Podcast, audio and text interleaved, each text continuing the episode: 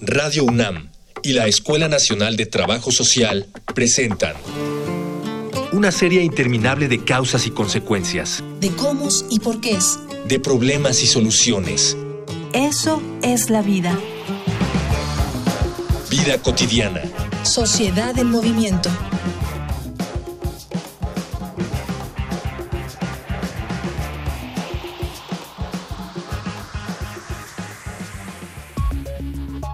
Las elecciones del pasado primero de julio de 2018 fueron un parteaguas en la historia de la política mexicana, la necesidad de una alternancia y el obvio respeto que se tuvo al ejercicio de la democracia fueron motivo de júbilo general.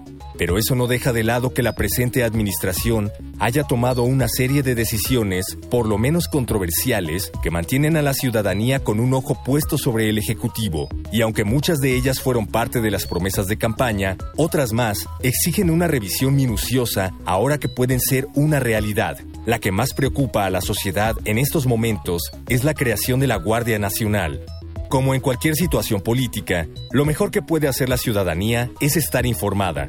Por ello, en esta emisión de Vida Cotidiana, Sociedad en Movimiento, hablaremos sobre la Guardia Nacional desde el punto de vista académico con el doctor Pedro Isnardo de la Cruz Lugardo, coordinador de investigación de la Escuela Nacional de Trabajo Social y analista de temas de seguridad, y con el doctor Javier Carreón Guillén, profesor de la Escuela Nacional de Trabajo Social e investigador de temas de violencia y seguridad pública. Dialogar para actuar, actuar para resolver.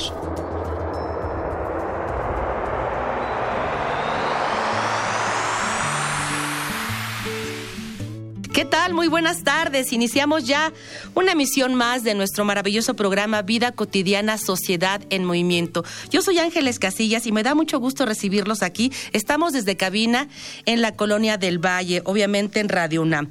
Fíjense, quienes nos siguen se han dado cuenta que en diferentes emisiones de nuestro programa hemos abordado algunas problemáticas que tienen que ver con la inseguridad, el aumento de violencia social, violencia generalizada, feminicidios, suicidios, es decir, estamos frente a escenarios donde vulneran al 100% nuestra seguridad. Y justamente y a propósito de esta propuesta del Ejecutivo Federal para salvaguardar nuestra integridad, nuestra seguridad, para protegernos, con relación a la propuesta que hace de la creación de una Guardia Nacional. Justamente el día de hoy abordaremos ese tema. ¿Qué debemos entender por Guardia Nacional? ¿Quiénes la integran? ¿Cuáles serían los elementos que la distinguen? ¿Cuáles son los orígenes de esta iniciativa? ¿Cómo, ¿Cómo se oferta en este contexto de nuestro país? Si tienen alguna otra pregunta, alguna otra interrogante que pueda abonar para esta reflexión académica de nuestro tema, la creación de la Guardia Nacional, escuchemos nuestros diferentes medios de contacto. Facebook, Escuela Nacional de Trabajo Social, ENTS, UNAM. Twitter, arroba comunica, ENTS. Instagram, comunicación ENTS. Ya regresamos, ya escucharon, anoten preguntas, sugerencias, temáticas, con todo gusto las podemos atender. Y bueno, vamos a iniciar nuestro programa, Guardia Nacional, este debate académico que tiene que ver con la seguridad de nuestro país. Y me da mucho gusto de verdad recibir al doctor Pedro Isnardo de la Cruz Lugardo. Él es coordinador de investigación, obviamente, de la Escuela Nacional de Trabajo Social y también analista justamente de temas de seguridad y además un, un gran amigo a quien le profeso de verdad mucho respeto y admiración Muchísimas gracias, doctor, por aceptar la invitación. Muchas gracias, maestra consejera María Los Ángeles. Es, también encantado de estar en este espacio y que tú lo estés conduciendo y es verdaderamente un placer que escucharte ahora de viva voz, eh, presencialmente y pues ojalá lo que podamos plantear respecto a este tema sea de provecho para la audiencia. Estoy, estoy segura, doctor. Eh, doctor, como tú sabrás, nuestro programa eh, se, se escucha en diferentes ámbitos. Hay quienes son universitarios, estudiantes de distintas disciplinas de lo social, pero también amas de casa, jóvenes, personas mayores. Y entonces queremos que este debate académico, además de contar con, con, ustedes como especialistas, pudiera aterrizarse en una aproximación sencilla para que la gente que nos escucha pueda tener mayores elementos y le permitan comprender esto que está pasando. Entonces, si, si lo prefieres, podemos a manera de contexto empezar, ¿qué debemos entender por Guardia Nacional? Yo creo que probablemente estamos ante la estrategia más importante, más delicada, más eh, que con mayor expectativa social de cuál va a ser su futuro porque recordemos que la herencia de los últimos sexenios en violencia, criminalidad y desgobierno es delicada.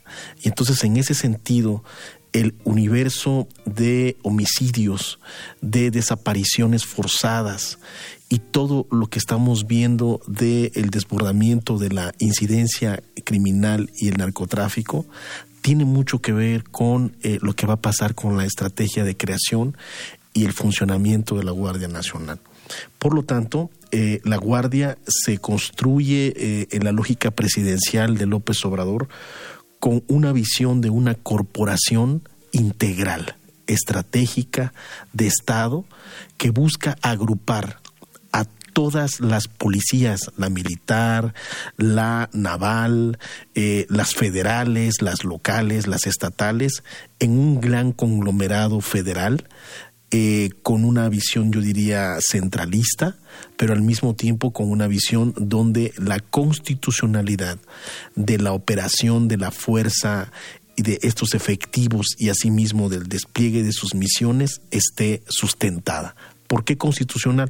Porque recordemos que ha sido una especie de señalamiento eh, el cómo eh, la militarización en el país ha desvirtuado procesos, hasta donde las fuerzas militares, las fuerzas castrenses deben hacer presencia, deben tener responsabilidad, realmente son o no responsables, procuran los derechos humanos en el ejercicio de, de la seguridad pública y sobre todo hasta dónde la seguridad pública se les da. Esa es la gran incógnita y por esa razón recordemos que una hay y hubo una gran objeción a la creación de la Guardia Nacional porque en el fondo el tema es qué tanto, si se les ha responsabilizado desde la era del presidente Cedillo, recordemos la militarización generales tomando control de eh, organismos especializados contra drogas, de seguridad pública, eh, la militarización de la seguridad pública en los estados, en la propia Procuraduría General de la República, etcétera, etcétera. Ese proceso de militarización es el que la sociedad ha testimoniado que no necesariamente le dio resultados. Y por esa razón, tal nivel de objeciones a la decisión del presidente. Yo creo que es una decisión muy interesante y que está sujeta a prueba, por supuesto. Es decir, la sociedad vamos a vivir qué tanto va a funcionar en beneficio de estos parámetros, esos indicadores cada vez más cruentos e indiscriminados de violencia que profundizan los niveles de azar criminal a los que todos están o estamos expuestos. Y además, al paralelo, recordemos que se ha dado un proceso de formación de organismos pro víctimas. ¿sí? La Comisión Ejecutiva de Atención a Víctimas es una de ellas, muy plegada en su momento a gobernación. El que se le da uno rango constitucional en seguridad pública eh, en el gabinete presidencial a este tema, con el caso de Durazo, Alfonso Durazo ahora, como ustedes lo, saben, y a su vez, cuál es el nivel de eh, responsabilidad que tiene la, lo que se llama hoy la Fiscalía General de la República. Estos temas, a mi juicio, son los temas estructurales de la estrategia de Estado. Si no se avanza en procuración de justicia. Es decir, si no se para, si no se detiene el desmantelamiento que ha existido en los últimos 15 años de la Procuración de Justicia, si la Guardia Nacional en sus leyes secundarias no fortalece sus funciones de investigación y prevención más allá del despliegue territorial que vayan o que se quiera hacer, como es el que en buena medida se quiere eh, consolidar. Y si no se establecen nuevos indicadores donde los gobiernos de los estados y los municipios tengan un sistema de corresponsabilidad y rendición de cuentas a la altura de esta nueva estrategia, vamos a tener peores problemas en lo que ya estamos viendo. Fíjate que, qué interesante lo que señalas y me gusta mucho cómo lo, cómo lo, lo integras, dices, una, una composición integral con todas estas figuras. Y por ahí hay algunos textos, inclusive que no le llaman de esa manera, le llaman, es un híbrido. Y como que esta parte es como un tanto peyorativa, ¿no? De, de la composición. ¿Quiénes la componen? Nos dijiste que era... Es policía, todas las policías federales, que son más o menos 30, 40 mil efectivos. Eh, y esto agrupan a policía de caminos, policía federal que se ha formado con el, con el sistema, el sistema civil de carrera propiamente, eh, policía naval, policía militar eh, y las policías locales y las auxiliares también. Entonces, es en efecto, es una composición híbrida, pero esta composición híbrida implica, a mi juicio, tres parámetros. Uno, nueva, de nueva formación, es decir, jóvenes que van a ser convocados in situ con un nivel de eh, enraizamiento en sus comunidades para que asuman una posición a favor de la nación y se incorporen a esta tarea preventiva y de eh, actuación en, misiones especiales eh, policiales y más allá y paramilitares. La segunda dimensión que parece menor es la estructuración del mando. Recordemos que ha sido muy polémico si debe o no ser de mando militar o de mando civil. Este régimen es clave, es decir, es clave eh, porque las grandes objeciones es el ejército no puede supeditar a los poder civil por la historia política de nuestro país, ¿no? que ha buscado eh, eh, atajar el tema de los golpes de Estado y a su vez ha buscado evitar que el ejército desarrolle ambiciones de otro tipo. Y tercero, el tema de la inversión cuál realmente es el proceso y la dirección de la inversión que se está haciendo en este nuevo, en este nuevo cuerpo federal eh, policíaco militar. Es decir, hasta dónde la militarización va a avanzarse, hasta dónde va a ser de carácter fundamentalmente preventivo, hasta dónde va a ser su presencia territorial, cuál es la capacidad de respetar el, la división de poderes y a su vez el, el tema de la gobernabilidad, cómo se va a desplegar con la Guardia Nacional. Recordemos que los propios gobernadores de los estados en buena medida han buscado no necesariamente ofrecer una responsabilidad a la altura de los hechos, pues en tanto no tienen los instrumentos a la, a la, a la mano. Recordemos la discusión del mando único, etcétera, etcétera. Pero bueno, finalmente yo diría que el tema es hasta dónde la Guardia Nacional va a ser eficaz. Ese es el tema central. ¿Hasta dónde va a ser eficaz como tema central? ¿Y qué les parece si vamos a, a una infografía que nos prepara producción con datos que nos ilustran más acerca del tema? Adelante.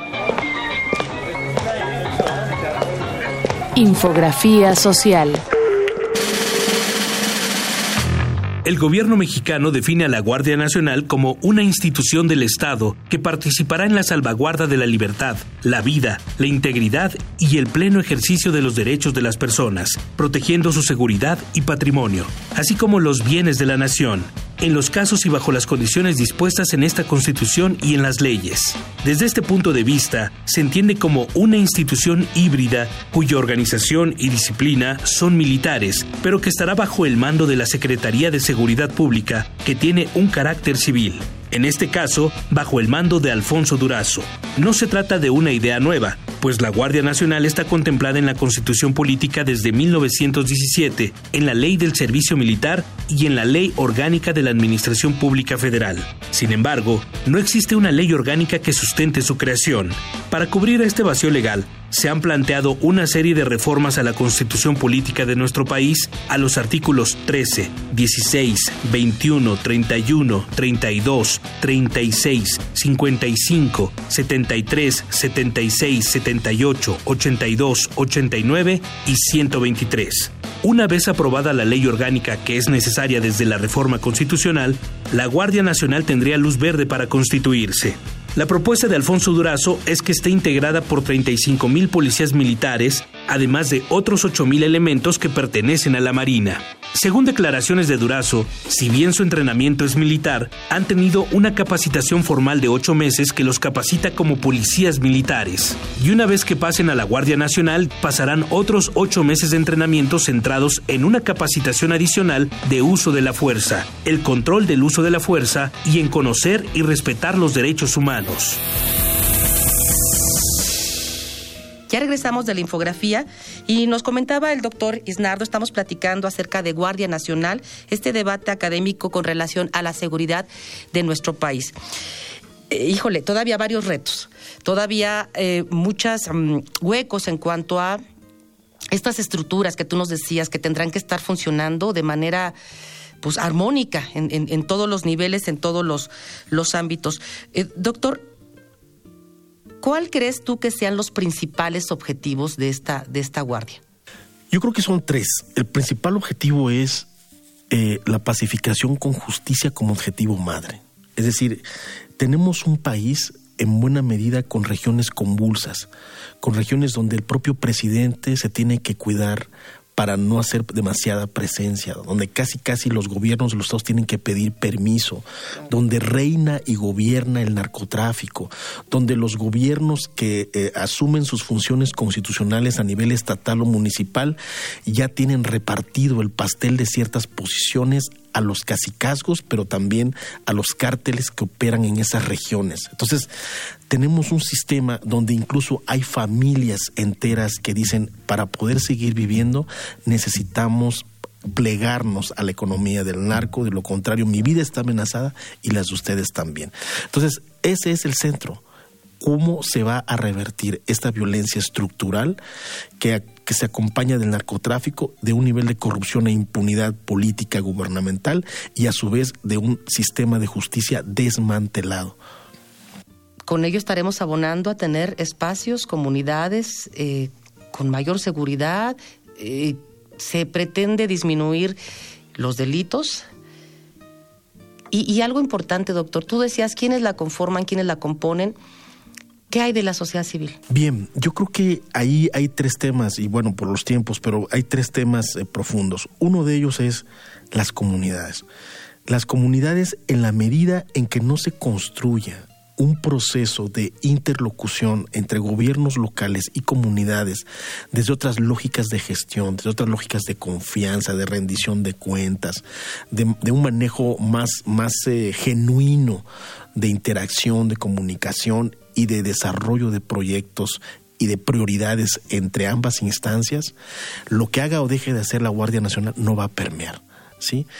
Segundo, el tema de, la, de, los, de los altos niveles de violencia, de homicidio, de secuestro, ¿sí? y de desapariciones, si esto no lo resuelve la Guardia Nacional a corto plazo, vamos a tener una objeción muy importante a la conducción de la gobernabilidad actual. Esto es un tema delicadísimo. Para mi juicio, más allá de la corrupción y pero sí, por supuesto, en la, corrupción. Pero más allá de la corrupción, el tema de la inseguridad es el tema delicado de la República y de la presidencia. Y tercero, el tema de las organizaciones de la sociedad civil es clave mantener una interlocución entre sociedad, academia, centros de investigación y gobiernos. Los gobiernos no pueden solos y, están demostrando que si no tienen capacidad de articular procesos de largo plazo, de coordinar tareas, de establecer corresponsabilidades y rendición de cuentas a la altura de lo que está pasando, a la altura de esta complejidad, difícilmente van a poder darle su lugar a las organizaciones de la sociedad civil que tienen vocación por atención a víctimas, por procuración de derechos humanos o por darle su lugar al tema de las desapariciones forzadas. Sí, sí muchos retos, muchos retos, doctor. Sí, digo, la estrategia está, está planteada, se ha, se ha avanzado, ya está aprobada por el Pleno de la, de la Cámara de Diputados, recientemente se aprobó. Por ahí algunas, algunas de las personas que no, no, no, no, no compartían pues esta propuesta decían que porque era anticonstitucional, lo cual ya, ya se demostró que no, pero finalmente hubo modificaciones, ¿no? Algunos artículos constitucionales. ¿Qué, qué preceptos constitucionales son los que sufrieron modificación? ¿Hay algún, alguna situación eh, especialmente que tengamos que, tomar en cuenta en cuanto a los cambios? El artículo 29 constitucional es clave para comprender, primero, el esquema del mando, tanto mixto, eh, civil y militar, que va a resguardar el régimen de la Guardia. Y segundo, el esquema de competencias, también entre los gobiernos de los estados, cuál es su nivel de participación de responsabilidad y una de las objeciones que usted muy bien señalaba, maestra, es el tema de la militarización misma. ¿Hasta cuándo la Guardia Nacional va a ser eje de la estrategia de Estado? Y por lo tanto, ¿cuál va a ser el proceso de desmantelamiento, de eh, desmilitarización propiamente, para que la sociedad pueda tener garantías de que las Fuerzas Armadas van a estar en sus cuarteles y, la, y el, el régimen político, el, la gobernabilidad se ha recuperado y cada quien está haciendo su tarea desde las instituciones de seguridad y justicia o desde la gobernabilidad local y estatal. Claro que sí. Eh, vamos a escuchar, le invito, doctor Pedro Isnardo, vamos a escuchar Voces en Movimiento. Voces. Voces en movimiento.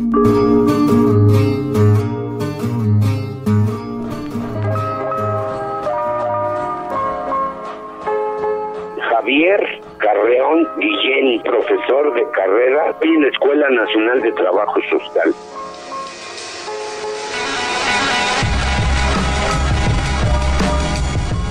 la Guardia Nacional tiene un carácter civil de respeto a los derechos humanos y que después, a los pasados cinco años, ya vuelve otra vez al cuartel y ahora sí puede ser eh, militar, puede ser soldado. Eso es un, un problema bastante complejo que publicó en el Diario Oficial de la Federación. Ya existe la la, la, Guardia Nacional. Pero ahí dice que se les da tres meses para que se hagan los reglamentos y las leyes secundarias. Entonces, todavía no sabemos ya cómo operativamente va a funcionar, pero sí sabemos quiénes lo van a constituir. Tampoco sabemos a dónde se van a desplegar. Una parte de esa estrategia son estas famosas coordinaciones. ¿En dónde están? En dónde están los puntos más eh, candentes del crimen organizado, ¿no? Dicen que va a haber ahorita en esta primera etapa, en los tres primeros meses, va a haber 80 mil elementos. Bueno, esos, la gran mayoría, son militares. Que los va a mandar a dirigir también es un militar o es un grupo de militares. Entonces, la estrategia va a ser esa.